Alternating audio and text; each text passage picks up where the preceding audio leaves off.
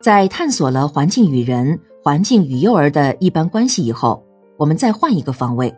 从幼儿的角度来探索一下环境怎样在他们的身上打下了烙印，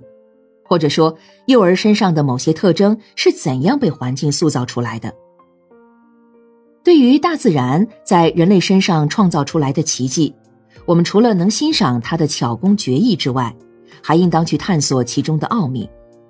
对于年轻的爸爸妈妈和幼教工作者来说，了解了幼儿身上的特点，无疑能更自觉地创造一些环境，促使和帮助幼儿成长。具体我们可以分成三点来了解。第一点是幼儿的特质与环境。大自然在幼儿身上塑造的特点是很多的，但是最引人注目的，对幼儿教育最有价值的，不外是反映在幼儿身上的生理性早产、心理胚胎期和关键期等现象。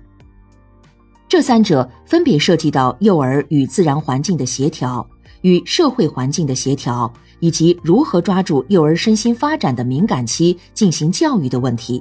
因而非常有研究价值。接下来我们就展开讲讲，首先是生理性早产。人降生于世间，作为一种生命过程而不断发展、成长、成熟，最后到个体生命的完结。当然，作为人类社会，则通过子代和孙代延续下去，世世代代无穷尽。就这一点而言，同其他动物没有什么区别。但从另外一个角度来讲，人和动物又有明显的区别。刚一出世的新生儿不会说话、爬动，更不会行走。独立行走必须经过较长的时间，一般是一年左右的时间才可能站立和行走，并具有初始的语言能力。但是动物就不是这样，它们几乎一开始就具有独立活动的能力。它们在生存中直接起作用的特殊器官和能力，都是先天就具备了的。如类人猿，生来就长有皮毛以抵御寒冷，长有缩爪和尖齿，具备爬树登高的能力，以防敌人攻击。即便某种能力一开始并不具备，也往往在很短的时间内就具备了这些能力。与动物相比。人类的婴儿似乎是提前来到了这个世上，人们把这种现象称之为人类的生理性早产。为什么会产生这种情况？为什么作为世界万物之灵的人类，在他们生存的初始阶段会表现出如此的孱弱无能？这是进步呢，还是退步？动物虽然在生存的初期阶段就具备了必要的生存能力。但是他们以后的发展却基本上是这种遗传本能在量上的延续和发展，他们后天能力的发展是直接基于先天本能的基础上进行的，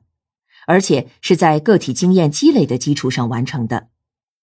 即便是小动物对新的技能的学习，也都是一种很简单的模仿和学习，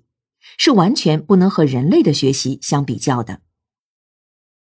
人类作为生命的个体，虽然在初始阶段那么孱弱无力，但是它却具有一种特殊的遗传素质。这种素质乃是一种由上代为下代提供的有利于人类从事社会活动的特殊素质。它是通过人类长期的社会实践活动，不断受到环境影响，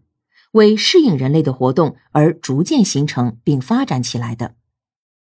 这种素质以生物体内的遗传信息、生命的蛋白质形态、大脑中枢神经系统的结构等物化形式遗传给后代，因此它体现了人类对环境因素的内化作用。它使人脑在适应环境的同时，形成一种把握环境的潜在能力，这是动物所远远不能比拟的。